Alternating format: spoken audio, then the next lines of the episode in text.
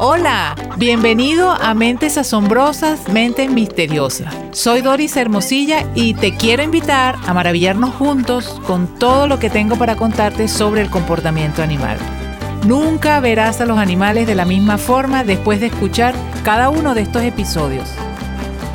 Sin más demora, comencemos.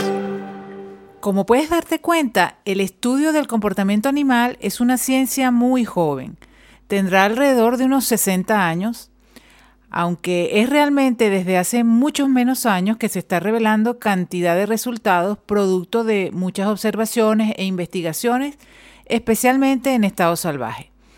Hasta no hace mucho creíamos que los humanos teníamos el monopolio de emociones, de comportamientos como empatía y altruismo, que los humanos éramos la especie más inteligente, los únicos en tener eh, percepción, memoria, capaces de pasar por duelo, de tener conciencia y bueno, etcétera, etcétera.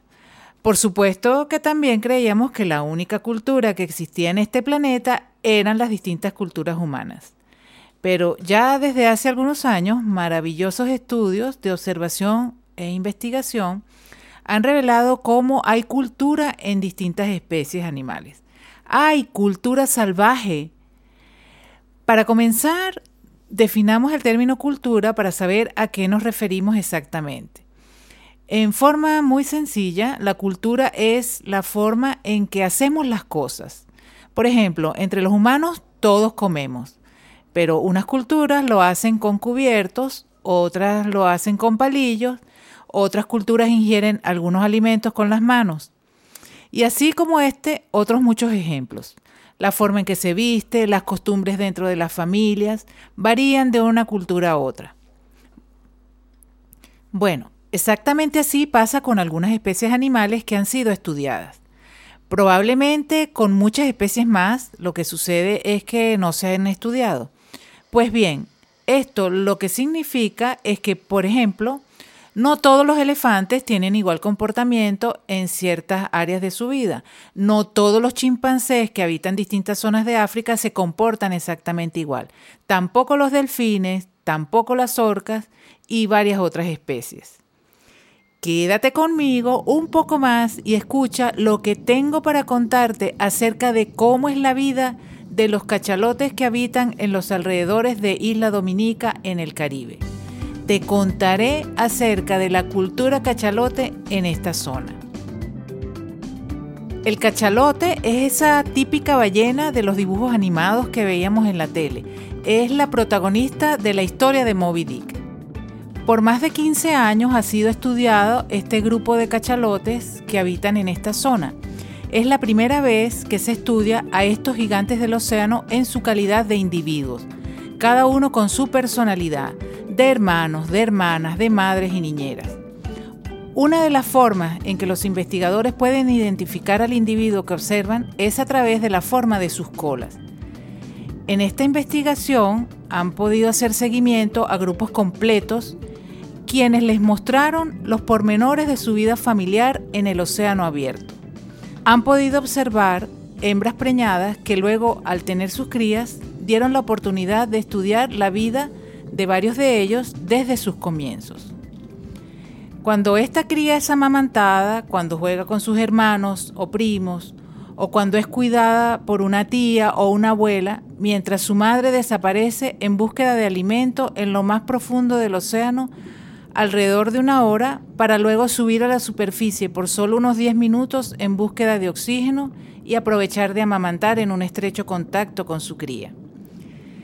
La cría permanece arriba, no acompaña a su madre en la búsqueda de comida hasta que está más grande. La sociedad de los cachalotes también es matrilineal, como la de las orcas, la de los elefantes. Las abuelas, madres e hijas viven juntas de por vida, cuidándose entre sí y defendiendo a la familia. La familia juega un rol esencial en la supervivencia, porque en la vasta oscuridad del océano abierto solo se tienen los unos a los otros. Los cachalotes viven la mayor parte del tiempo en un mundo de oscuridad profunda.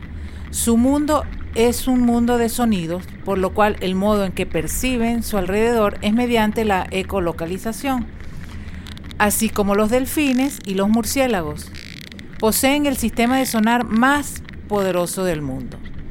Emiten vibraciones que producen sonidos llamados clics, similares al código Morse, creando determinados patrones llamados codas. Estos clics son diferentes a los clics de ecolocalización que emiten cuando están en plan cacería, buscando calamares y otras presas. Las ballenas se reconocen unas a otras, así como nosotros conocemos a nuestros familiares. Mientras recorren miles de kilómetros, siempre se están comunicando, no pierden contacto y tienen codas para identificar a un individuo dentro de su familia, otras codas para identificar a la familia frente a otras familias y otras para identificar al clan, que vendría siendo un conjunto de familias que posee un mismo coda. Para que puedas hacerte una idea, un clan puede estar formado por muchas familias que tienen un coda específico para ese clan específico, para ese grupo de familias. Un clan puede abarcar miles de cachalotes. Los miembros de diferentes clanes son culturalmente diferentes. Además de la diferencia en el dialecto, tienen otras diferencias. Es posible que no viajen por las mismas rutas, cazan de forma diferente, su alimentación puede variar, crían a sus bebés de manera diferente y esta diferencia cultural hace que si se encuentran no interactúen. En otras palabras, los clanes se segregan unos a otros. Cuando dos familias de cachalotes se encuentran, necesitan reconocerse unas a otras porque las familias que hablan el mismo dialecto, familias del mismo clan, pasan tiempo juntas. Las ballenas de cada familia de un clan enseñan a sus crías a emitir las codas. Poco después del nacimiento, las ballenas comienzan a balbucear. Sí, balbucean, como los bebés humanos y como los bebés de otras especies. Un recién nacido tarda entre dos y tres años para aprender bien. De hecho, balbucean y emiten una serie de sonidos distintos hasta antes de aprender hacer estas llamadas de manera precisa.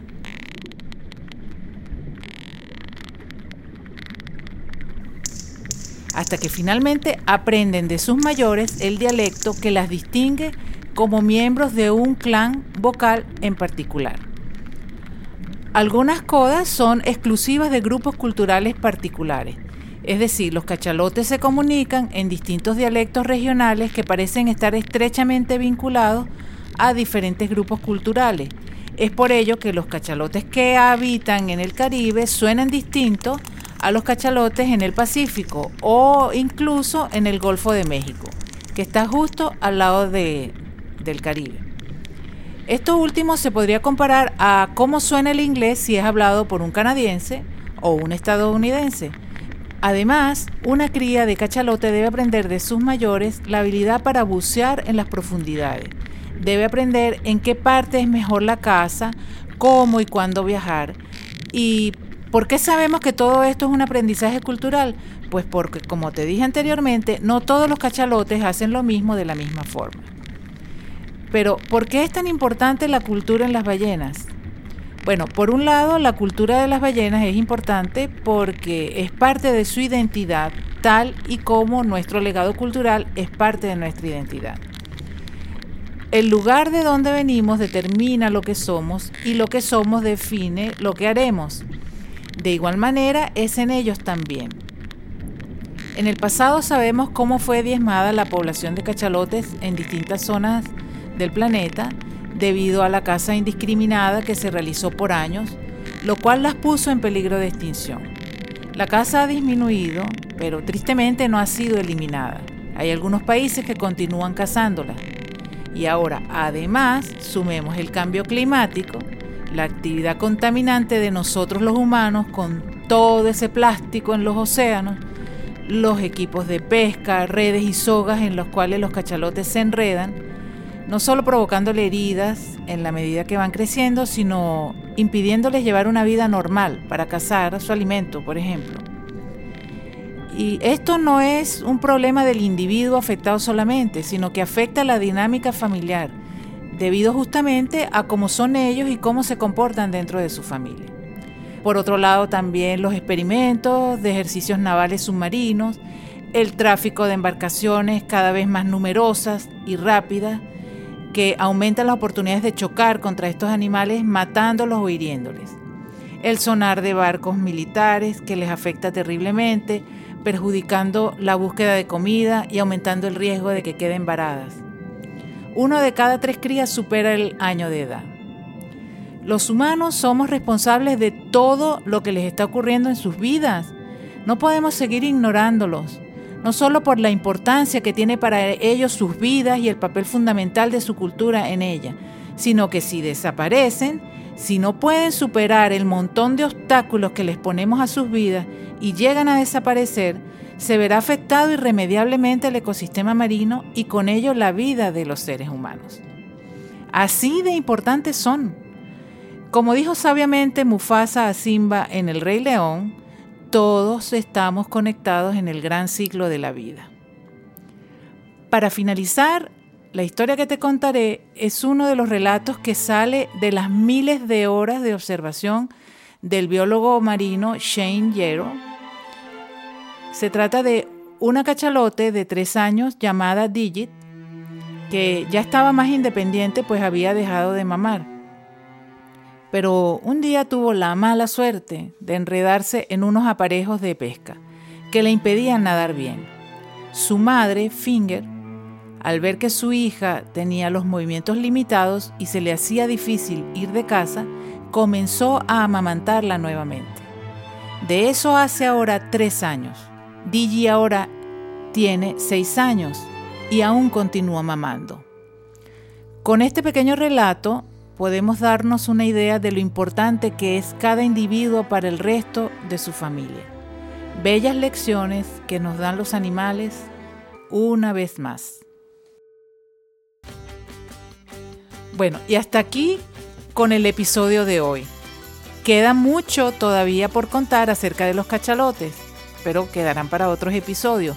Quiero agradecer a cada uno de los que escucha, a cada uno de los que comparte, Quiero agradecer también a quienes tienen la amabilidad de brindarme un coffee virtual, para lo cual debes pinchar en el link que está en la descripción. Nos seguimos escuchando y agradezco a toda la comunidad que se interesa y me hace saber lo que les gusta cada episodio de este podcast. ¡Chao!